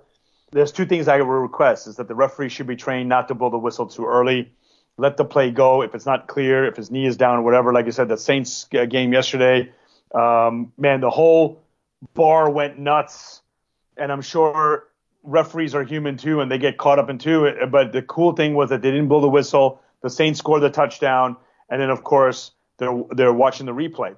But here's the thing: we see and we hear what uh, what um, Joe Buck and Aikman and what uh, Nance and um, Romo are saying, and it makes sense. We're following them, except for Booger McFarland. When he's talking, you shut up or you put you hit mute. Um, Hat but ein sehr gutes Beispiel für. okay, yeah, exactly. What I would like to know is, I think everyone deserves this, and the NFL should do this. And I know that they probably won't, but just like with mic'd up and all that inside information, I would love to hear. And maybe correct me if I'm wrong. If you guys have seen this, please send it to me and you know tweet it or whatever. When the referee is on the mic or on the phone with New York and looking through the replay camera, I want to hear their thought process. Beim I want Rugby to hört man hear. übrigens on air. Das Mikrofon ist offen. Beim Rugby hörst du immer alles mit. Die Diskussion Ja. zum Beispiel zwischen, äh, zwischen Schiedsrichter und TMO, also Television-Schiedsrichter. Yeah. So if Romo and Nance can get it right, and they're they've watched just as much football as whoever they got in New York and whoever's on the field, I want to know why they called it that way. And so, um, uh, and if they blow the whistle, I mean that really sucks. So that's the saying. The first thing is don't blow the whistle. Let the play run. Athletes are bigger, faster, stronger. So and and and not everyone's you know people's eyes cannot capture the moment. Just let it run let the play end, and then we can sort it out later. It's better to be second guessed. But the problem is, you know, reading all the articles, both the Ringer and Peter King, they they think it's pass interference. I don't think it was pass interference, but they said in the in the letter of the law it was. So I want to know in that conversation was it? So in the same with the Ohio State and Clemson, because I said it changed the whole game. Um, um, uh, it, it, okay, yes, Ohio State also had more minutes. I'm, I'm, I'm trying to think of when that when that happened, but they it didn't. It wasn't the final play of the game. Like I would say, more egregious to um, um, was Ohio State winning the national championship against Miami on that pass interference call. But Yeah. but there was still time for Ohio State to recover. But it's just one thing after another is going to suck the momentum, um, uh, just suck the life out of a team. that- And they're going to think and, and think about. I mean, you know, it's funny. This is the okay. I'll say since I wasn't able to say in, in so far QBs. Hint, hint. Again, I'm kind of pissed off about that. But anyway, the funny thing was when New Orleans was driving at the end of the first half, and that pass was caught to put them in field goal range, I said, nope, they're going to review that play. It's going to be a pass cannot be caught on an artificial turf with less than 10 seconds to go um, with New Orleans losing. There was going to be some kind of rule that's in the playbook that was going to disallow that completion. But of course, right when I said that, then um, they missed the field goal, and of course that field goal cost New Orleans the game. So it just fe- I feel bad for New Orleans, and of course even more for Ohio State that with the technology that we have, with what we've tried to do to help protect the the uh, um, Houston Oilers against the Pittsburgh Steelers when Renfro easily had two feet in. Even the referee, the announcer, made us an even better example. The announcer said, "I think he got two feet in. I think he did. Yeah, he definitely got two feet in." And the referee said, "No. I want to know how they come about it."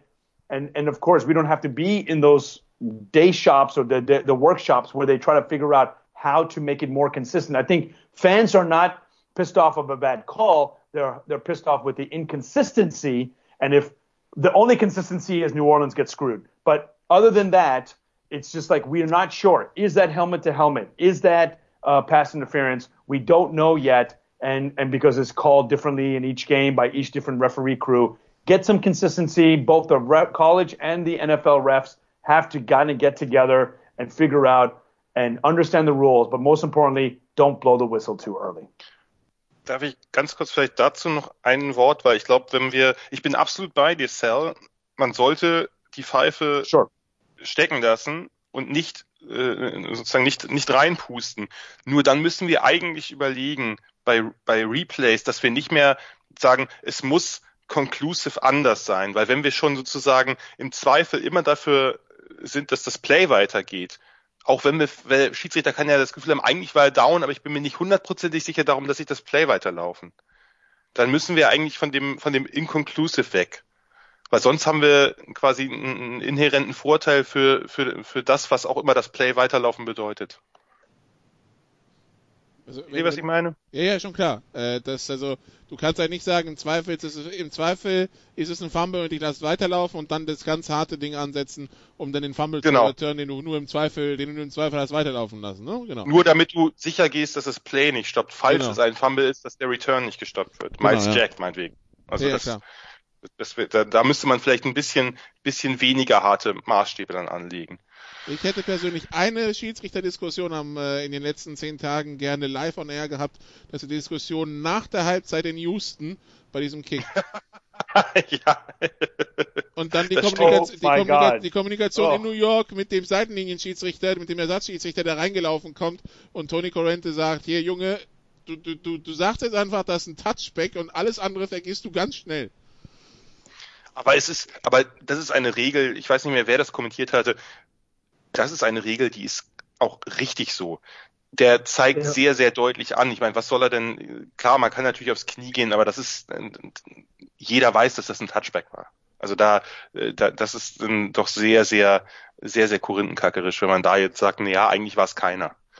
Also von daher, ja, aber die Diskussion, also die Diskussion hätte ich gern on air gehabt, weil das wäre, glaube ich, spaßig gewesen. Gut, also. Wir können ja vielleicht noch ganz kurz zum, zum Spiel zurückkommen Ja. und noch eine andere, eine andere schöne Situation besprechen.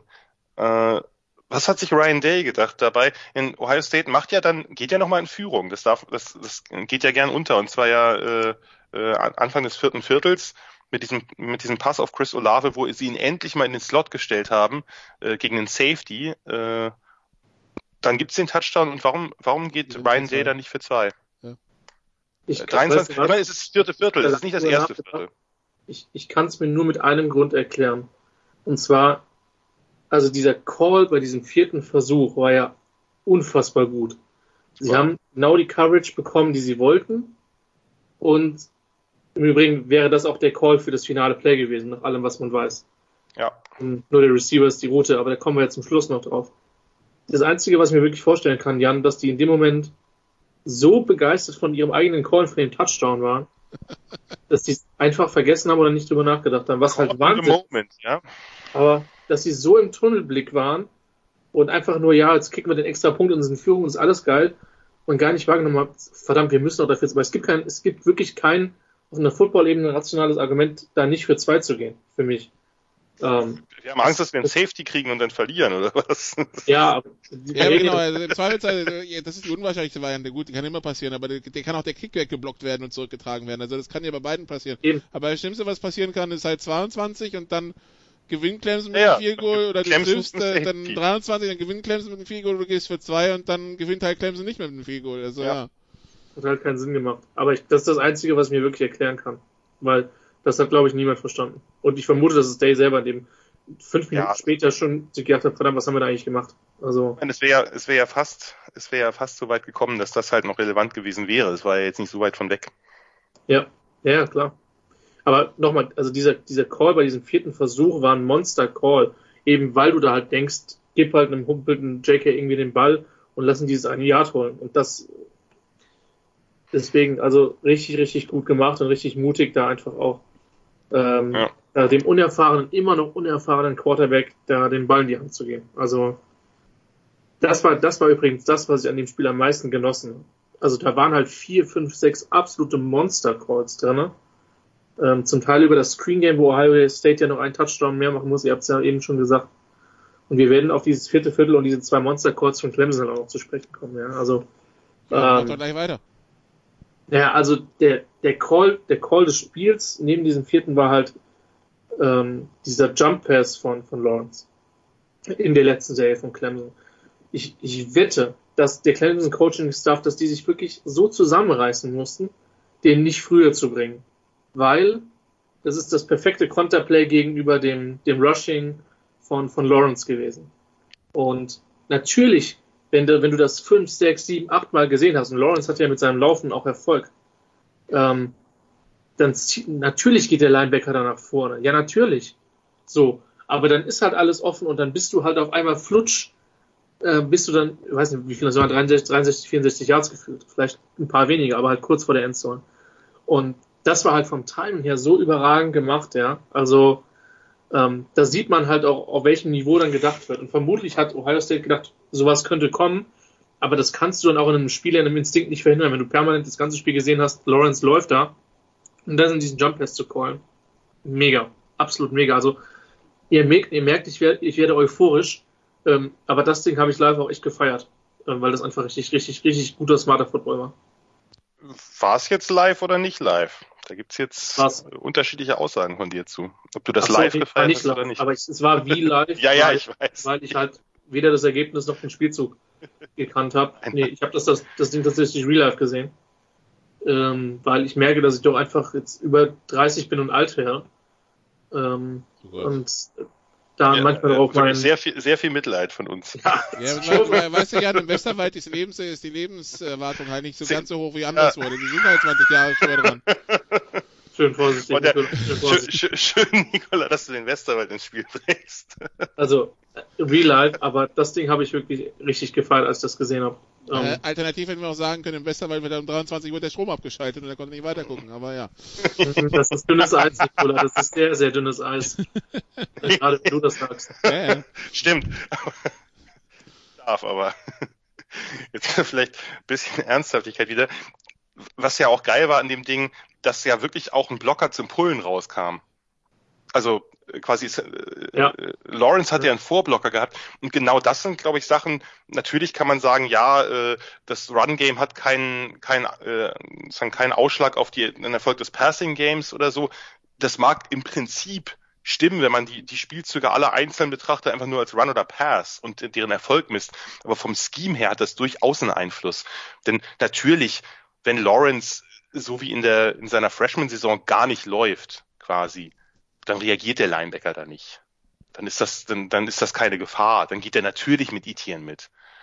Äh, und da, also darum, das ist, das war einfach super vorbereitet und das kann man eben nicht gut erfassen, solche Momente. Ne? Dass das Scheme halt so lange, die haben so lange äh, die, die Ohio State Front 7 oder Front 6 weich geklopft bis zu diesem Moment. Also das war, das war ja eigentlich wirklich grandios. Und trotzdem habe ich mich in dem Moment dachte ich äh, von für Clemson super Play, alles hat geklappt, aber es hat fast zu gut geklappt, weil letztlich haben sie mit dem Drive ja sehr, sehr schnell geantwortet. Vorher gab es ja noch diesen Pass auf Rogers mit dieser, mit dieser Overroute in, gegen Zone, wo er wirklich genau das Fenster, also idealer Call gegen, gegen die Verteidigung, äh, wo er auch ja, das waren auch, glaube ich, fast 40 Yards hier gemacht hat. Das heißt, die haben mit zwei Plays da irgendwie sind sie übers ganze Feld marschiert. Und das war ja eigentlich eher ein bisschen zu, ein bisschen zu schnell. Nur natürlich kannst du jetzt auch keinem Etienne sagen, ja, hier, äh, äh, man, man liegt, äh, man, man liegt zurück mit, mit drei Punkten, äh, zwei Punkten, Entschuldigung. Drei wären es ja gewesen, nur wenn es die Two-Point gewesen wäre mit zwei Punkten. Äh, Klima an der Eins ab. Dazu war ja auch noch zu viel Zeit da. Ich weiß nicht mehr genau wie viel, aber das waren ja irgendwie noch zwei Minuten oder so, ne? Mit 1,49 hat er gescored. Okay. Ja, gut, ja, trotzdem, das, äh, das kann man beim besten Willen, also da, äh, das, äh, das geht nicht. Nur das war ja eigentlich so ein bisschen, bisschen zu schnell, dass sie mit zwei Spielzügen da das ganze Feld abräumen und dann äh, wäre es ja fast noch äh, anders ausgegangen, eben weil, und das hat, das hat Ohio State dann sehr, sehr stark gemacht. Die hatten genug Zeit äh, und, und haben eben die kurzen Dinger genommen. Die haben halt Dobbins angepasst und Hill, also ihren Slot Receiver, äh, mit vielen kurzen Pässen und haben einfach gesagt, okay, äh, wir, wir haben genug Zeit, wenn wir schnell spielen, und das hatten sie ja vorher schon gemacht, das haben sie auch die Saison über schon öfter gemacht, die können sehr, sehr gut Hurry Up No Huddle. Und haben halt schnell gespielt, Dobbins, Dobbins, Dobbins, ab und zu mal Hill und plötzlich waren sie, äh, waren sie dann eben nahe der Red Zone und dann kommt dieser, dieses fatale Ding, dass, dass Chris Olave da die, die Post-Route abbricht, völlig unverständlich, weil er denkt, dass, dass äh, Justin Fields im Scramble Drill ist, obwohl er ja bei dieser Post-Route, ich habe mir das nochmal genau angeguckt, er hat keinen Safety dahinter stehen. Der Safety, der dann den Ball abfängt, Nolan Turner, der ist hinter ihm. Das heißt, äh, das heißt, Fields muss den Ball wirklich einfach nur nach vorne legen, kann ihn auch, kann ihn auch sanft weit nach vorne legen, weil er drunter laufen kann, weil da keiner mehr ist. Und aus irgendeinem Grund denkt er, jetzt wäre es cool, einen Haken zu schlagen. Und plötzlich sah sich der Quarterback richtig schlecht aus, obwohl er dafür nichts kann, ne?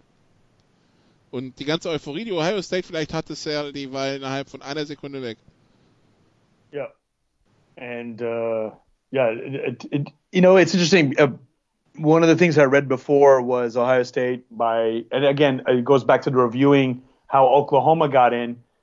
If Ohio State was number one the week before, and we had this issue before where Baylor TCU, I think it was was it Baylor or TCU was number four or five, and Ohio State jumped them to TCU, get into the was yeah TCU, it was TCU. Uh, Trip and Boykin. So Yeah. so so so why all of a sudden now you know did Ohio State really not by winning the the Big Ten plus four conference championship do, do, do they really fall down to number two and Clemson excuse me um, LSU by winning the SEC championship you can make an argument for that but they both won their conference championships everything should stay the same and so the the the, the talk was now either LSU or Ohio State, and Ohio State was number one in all the power rankings and, and everything there, that they fall to number two and had the, the tougher draw. And we saw it played out when we saw LSU just totally kill Oklahoma, so that proved to be true. And the way LSU, Clemson, excuse me, Clemson and Ohio State went, that ex- actually was a true semifinal, and actually was the closest game I think in the semifinals.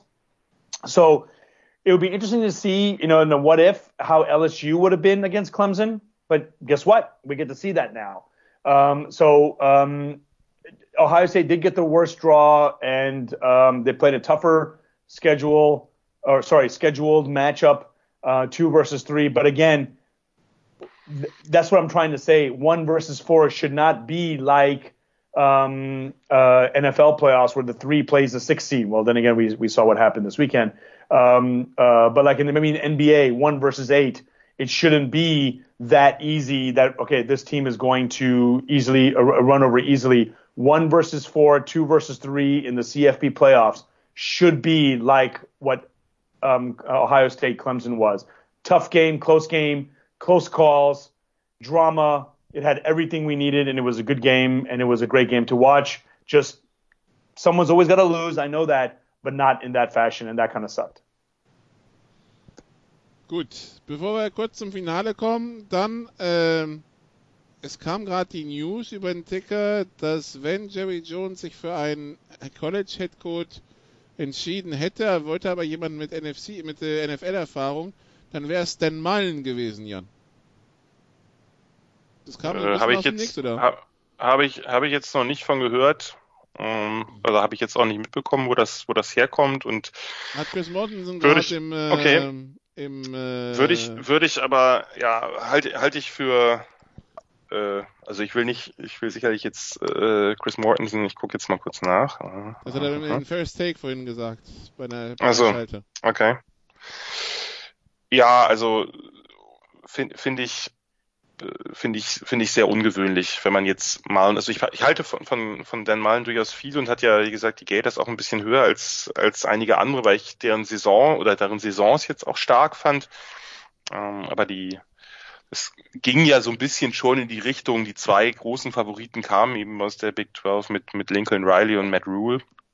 Matt Rule sicherlich auch nicht nur äh, wegen seinen Erfolgen, sondern eben auch, weil er halt äh, viele Pro-Konzepte hat und die früher auch nochmal deutlicher als bei Baylor. Da muss er sich natürlich ein bisschen an die Spread gewöhnen äh, in der Big 12 und an, an, die, an, an die anderen Offenses und auch natürlich an das, was die Defenses da spielen.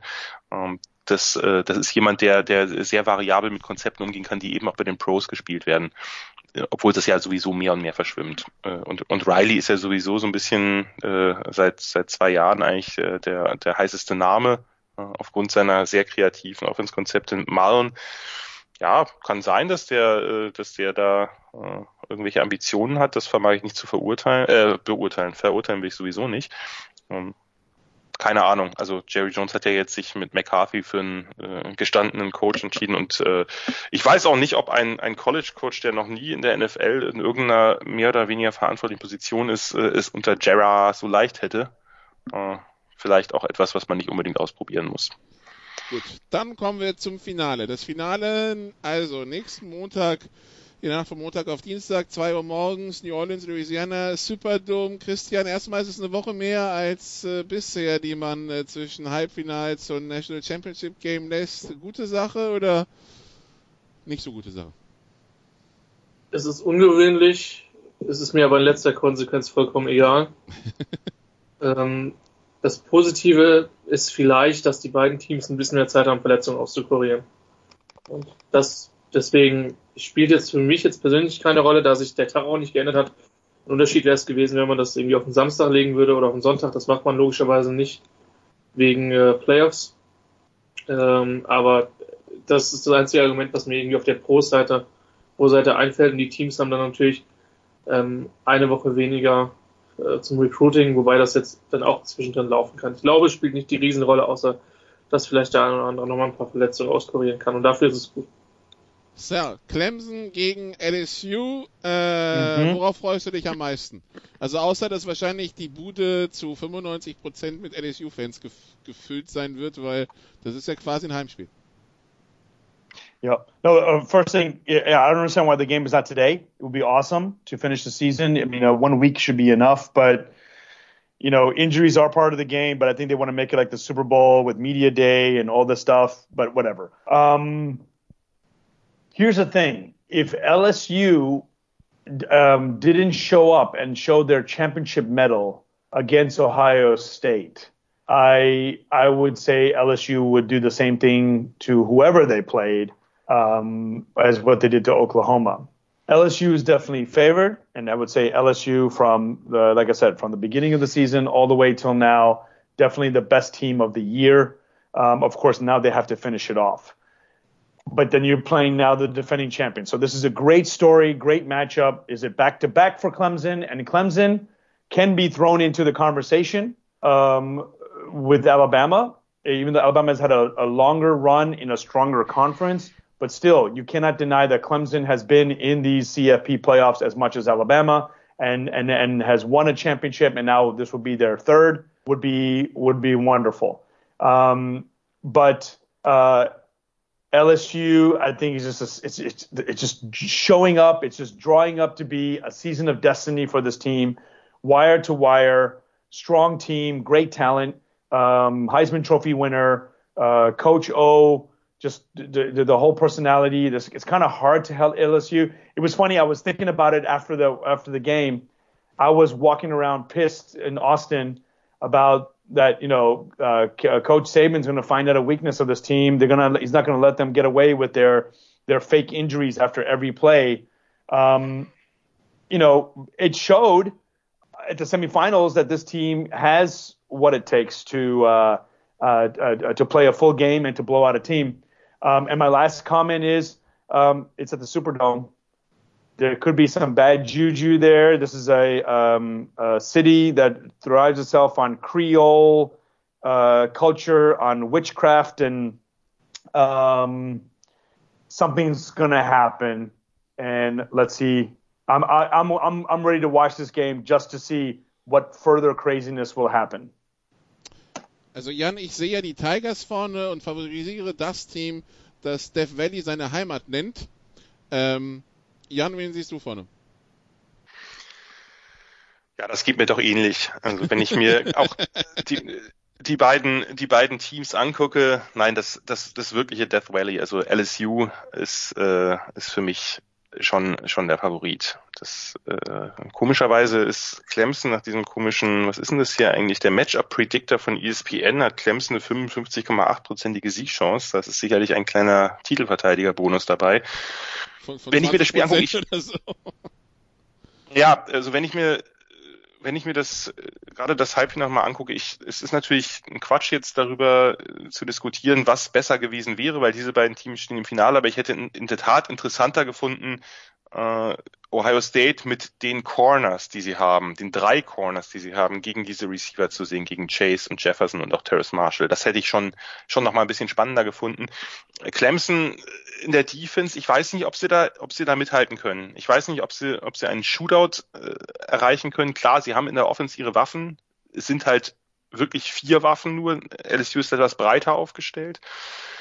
Äh, ich, ich bin sehr gespannt, wie Brandon Venables, der DC von Clemson, das angehen wird. Denn irgendwo, zum Beispiel, die eine Frage ist, ähm, wo stellt er Isaiah Simmons hin? Also seinen Linebacker slash äh, Slot Corner slash Pass Rusher slash Safety slash alles.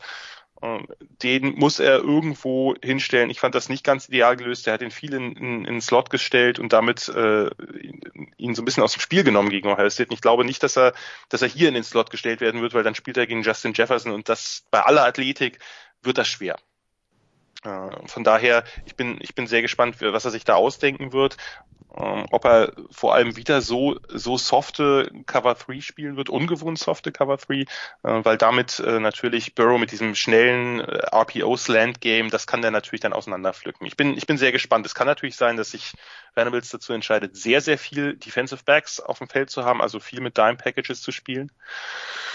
Oder dass er eben versucht, weil LSU ja oft eben äh, fünf Spieler rausgehen lässt auf Passrouten und nur fünf äh, Blocker drin hat, ob er äh, sagt, okay, wir, wir blitzen Burrow. Wir haben natürlich gesehen, Burrow ist exzellent beim, beim Pocket Movement, beim Manövern in der Pocket. Der sieht äh, Rush von sonst wo ankommen und hat immer die richtige Reaktion, selbst wenn den Ball nicht sofort rausfällt. Der bewegt sich halt sehr, sehr gut in der Pocket ob er da irgendeinen Weg findet mit irgendwelchen Disguises, dass er eben äh, Zone-Blitzes macht, wo dann wo dann eben äh, der ein oder andere Defender aus der Line in irgendeine, in irgendeine kurze Zone geht und den, den Slant verunmöglicht oder so. Ich bin sehr gespannt, weil Venables muss sich da was ausdenken. Der hat immer so tolle Sachen drin gehabt. Das hat man ja letztes Jahr insbesondere beim National Championship Game gegen Alabama gesehen, wo er Tour mit ein paar Honeypots da total aus dem Konzept gebracht hat oder einfach zu viel Entscheidungen verleitet hat.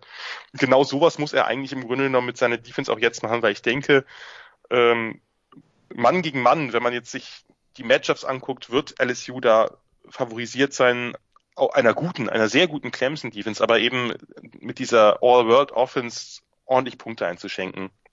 Man darf nicht vergessen, die zwei Wochen, die jetzt äh, äh, die eine Woche länger, die jetzt veranschlagt ist zwischen Halbfinale und Finale, kommt LSU insofern zugute, weil eben Edward Sealer, der ja noch ein bisschen einbeinig gespielt hat und beim geringsten Anzeichen eines deutlichen Sieges ja auch keinen einzigen Snap mehr gesehen hat, dass der sich mit seiner Hamstring-Verletzung ordentlich äh, erholen kann und wirklich im Vollbesitz seiner Kräfte ist. Denn wenn man den dann auch noch drin hat, gerade jetzt nicht unbedingt nur als Läufer, sondern gerade auch für die für die kurzen Pässe, wenn Burrow unter Druck ist, das hat er gerade in der zweiten Saisonhälfte, als Teams versucht haben zu blitzen, hat er das öfter gemacht, dass er dann eben schnell äh, den Swing Pass oder den Pass in die Flat oder ähnliches äh, auf Edward Healy äh, bringen konnte und der dann ordentlich Yards after Catch macht mit seiner tollen Balance und seinen Moves das wird dem Ganzen nochmal eine andere Dimension geben, der LSU Offense. Das heißt, man hat die ja noch nicht mal in Bestbesetzung gegen Oklahoma gesehen, so schlimm sich das anhört für ein spannendes Spiel. Ja, man muss also hoffen. Im Halbfinale Wahrheit sich wegschälen zu lassen. Äh, ja gut, damit, äh, damit, hat er einen sehr, sehr großen Anteil gehabt daran, dass es noch deutlicher wurde, weil danach mussten sie mit noch mehr Backup-DBs spielen und das ist gegen Burrow und dieses Receiving Core nicht so eine wahnsinnig gute Idee. Man muss also bei Clemson hoffen, ich denke, das Spiel wird durchaus punktereich sein. Man muss also irgendwie hoffen, dass die Offense so in Gang kommt, dass man die, die Lücken, die LSU ja über weite Strecken der Saison der Defense hat, wieder offenlegt. Ich weiß nicht, ob man das mit den Receivers kann, gegen diese, gegen diese Superman-Corners, Stingley und Fulton. Das wird sehr, sehr schwer. Da, natürlich werden, werden die Receivers da auch mal den, das ein oder andere Matchup gewinnen, aber die werden nicht jeden Third-Down-Pass runterpflücken. Das heißt, irgendwie wird es wahrscheinlich dann auch wieder, das wird jetzt nicht mehr so eine große Überraschung sein, aber auf Lawrence als Runner ankommen, denn damit hat LSU ein paar Probleme gehabt. Also äh, Plumlee, der Quarterback von Ole Miss, der nicht viel kann außer laufen, aber das sehr gut und sehr schnell, der hat denen Riesenprobleme gemacht. Und ich denke, dass man sich da das ein oder andere anschauen wird von den von den Offenses, die die LSU so ein bisschen in, in äh, Schwierigkeiten gebracht haben. Nur Clemson muss auf jeden Fall ein bisschen weniger, also ein bisschen kreativer in der Offense callen als am Anfang gegen Ohio State. Da hat mir es gar nicht gefallen. Christian, was, äh, was, was bleibt, worauf du dich in diesem Finale freust? Also ist so, so wie es sich anbahnt äh, und so wie die, wie die Halbfinals liefen und so wie das Personal da ist, alles andere als spektakulär wäre eine Untertreibung, was man für dieses Finale erwartet, oder? Ähm, ich freue mich auf die Coaching-Matchups. Ähm, ich freue mich auf ein Punktefestival, weil ich glaube, dass es das geben wird. Ähm, ich sehe übrigens Clemson mit drei Punkten vorne. Hey, cool. Nicht, um jetzt zwingend eine alternative Position haben zu müssen. Aber der Spread, der Spread sieht LSU mit 5,5 vorne. Ja, also dann weißt du, wie ich dann, wenn wir das picken werden, dann picken werde. Ähm, das hat sich ja jetzt gerade ein bisschen erledigt, aber ja, gut, okay. ja, macht ja nichts an der Stelle. Also vielleicht für das Segment, aber wir finden bestimmt noch irgendein Naya Bowl-Spiel oder wir können Senior Bowl picken oder das Shrine Game. Hier gibt es ja verschiedene Ideen. Ähm, theoretisch müsste LSU in der Offense alle Antworten haben, weil Burrow ist ein Quick Passer und wenn Venables da, da am Blitzen ist, ähm, dann müsste das normalerweise gut gehen ich habe einfach ein sehr hohes, genuines Vertrauen in diesen Clemson Coaching Staff. Das ist vielleicht das Ding. Und ich glaube, dass außer Christian Fulton ähm, keiner der, der Corner, die, die, die Clemson Wide Receiver in den Griff bekommt. Ich glaube, dass Travis Etienne eine wesentlich größere Rolle spielen wird ähm, als in dem Halbfinale, weil LSU, weil ich LSUs Front schätze, aber trotzdem nicht glaube, dass die so gut sind, wie das, was Ohio State auf den Platz gebracht hat. Ähm, Clemson wird das nur gewinnen, wenn sie 35 bis 40 Punkte machen. Das glaube ich schon. Ähm, aber ich glaube, dass es genau so ein Spiel wird. Und dann sage ich jetzt einfach mal, dass Clemson den Cointoss gewinnt, die letzte Possession hat und dann das Spiel gewinnt. Also ich, ich glaube, das Spiel hat, wenn alle 71 zu 67 dann oder was? Das nicht, aber so irgendwie in den 40ern. Äh, ganz ähm, kurz nach. Achso, nee. Ja. Na, du meinst jetzt vor allem bei, bei, bei, bei Travis Etienne, meinst du jetzt auch vor allem als Läufer, weil als Passer ja. ist er ja ungewohnt viel eingesetzt worden. Ja. ungewohnt erfolgreich eben. auch. Genau, und der hat ja schon Impact auf das Spiel gehabt, so ist es ja nicht. Aber vor allen Dingen, ich glaube schon, dass die einfach auch besser laufen werden können. So. Ja. Und, ähm, ich habe, wie gesagt, ich habe ein genuin, also das, was Ems mega gemacht hat und worüber wir gar nicht gesprochen haben, ist, ähm, dass ja einfach da eine unfassbare Tragödie noch mit diesem Halbfinalsieg immer verbunden sein wird. Ja. ja. Dass, dass Ensmingers Schwiegertochter auf dem Weg zum Spiel da bei einem, bei einem Flugzeugunfall da, da verunglückt ist. Und tödlich verunglückt ist. Was ähm, übrigens die komplette New Orleans Sportpresse aus dem, aus dem Konzept gebracht hat. Und also die, das war jetzt die letzten zehn Tage permanent Thema rund um jedes Spiel, das, in, äh, das im Bereich New Orleans stattgefunden hat. Ähm, und das ist am Morgen des Halbfinals passiert, glaube ich. Äh, ja. Auf dem Weg von Lafayette nach, nach Atlanta ist der, das Flugzeug an, an Bord. Also sie ist Sportjournalistin. Sie ist Journalistin, genau. Das ist, sie, sie ist Sportjournalistin hier ähm, im Raum New Orleans und äh, dass die, das, äh, das Flugzeug, das sie nach Atlanta bringen sollte, ist ähm, ist nach dem Start abgestürzt. Äh, kleines Flugzeug, deshalb hat es auch nicht, hat es auch nicht wirklich in die großen Weltschlagzeilen geschafft, außer in den Sportnachrichten der USA. Aber äh, ja, das ist am Morgen des Spiels passiert und äh, äh, Ensminger hat dann äh, trotzdem gecoacht. Äh, alles, es wurde auch in diversen Interviews nach dem Spiel referenziert, also für die, die sich vielleicht wundern, worum es da ging. Ähm, äh, also das war, das ist die Geschichte dahinter, genau. Ja, und das wurde ja, den, das wurde ja einigen Spielern auch gar nicht erzählt. Also Burrow hat es ja erst durch das Inter, durch das Postgame-Interview überhaupt ja, erfahren. Und genau. Ensminger, man hat ihn ja vorher auch auf dem Rasen da rumlaufen sehen, der war ja äh, sehr, sehr angefasst zurecht und äh, völlig verständlich natürlich. Und auch da muss man natürlich wieder, das hatten wir ja das ein oder andere Mal schon also Sportjournalismus hat da ja wirklich seine Schwächen, auch Empathie zu zeigen. Dass, dass dann vor dem Spiel ernsthaft drüber geredet wird, ob das eine Distraction ist. Nein, das ist keine Distraction, das ist eine Tragödie. Also da dann anzufangen mit, ob das jetzt irgendwie die LSU-Offense in irgendeiner Form äh, beeinflusst, weil dann Joe Brady mehr Plays callen muss als Endslinger oder was auch immer.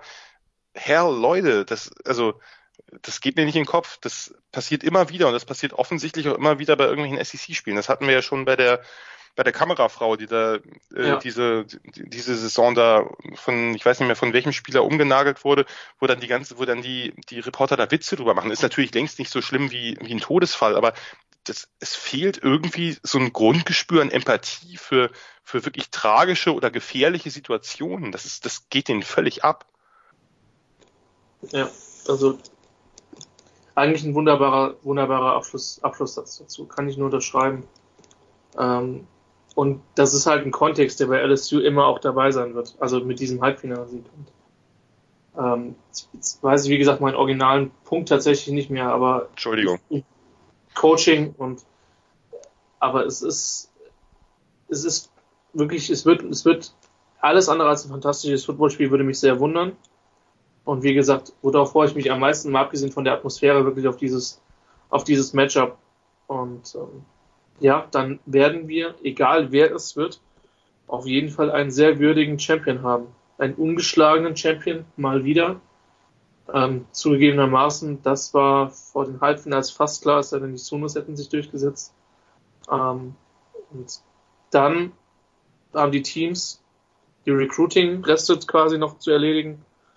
Und dann haben wir alle College ein bisschen Pause, beziehungsweise dann geht's für einige von uns, und ich will ja niemanden angucken, weil ich nicht im Raum mit euch sitze, dann mit dem Draft dann weiter.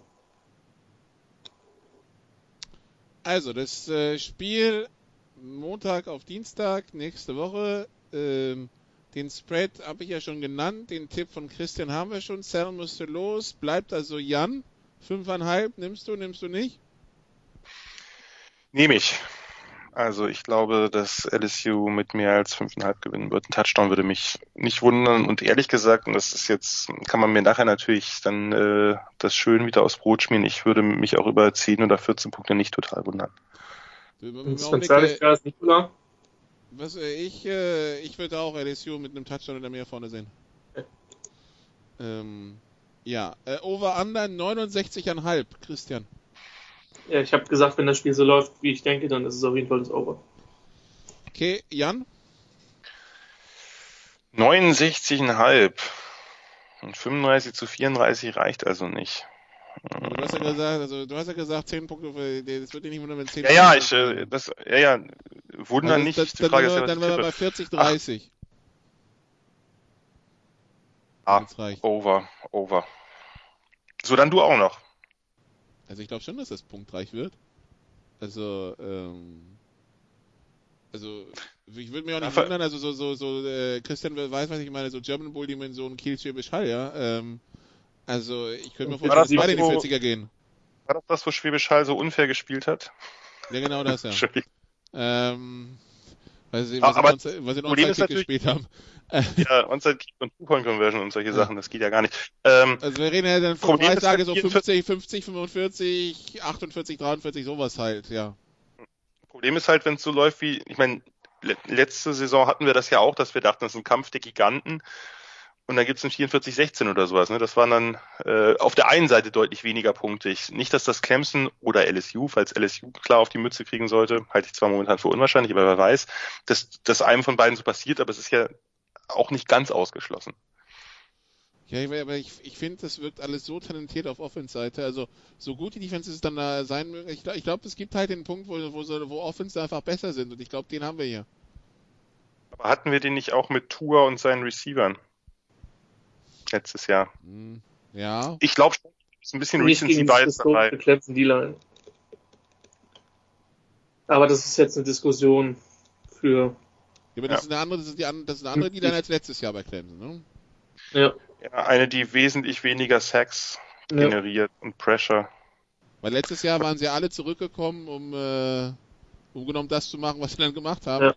Äh, jetzt sind sie halt zum Teil alle in der NFL. Also, ähm, ja. Hm. Die ersten fünf. Also das ist ja. natürlich schon äh, schon ein gewisser Aderlass.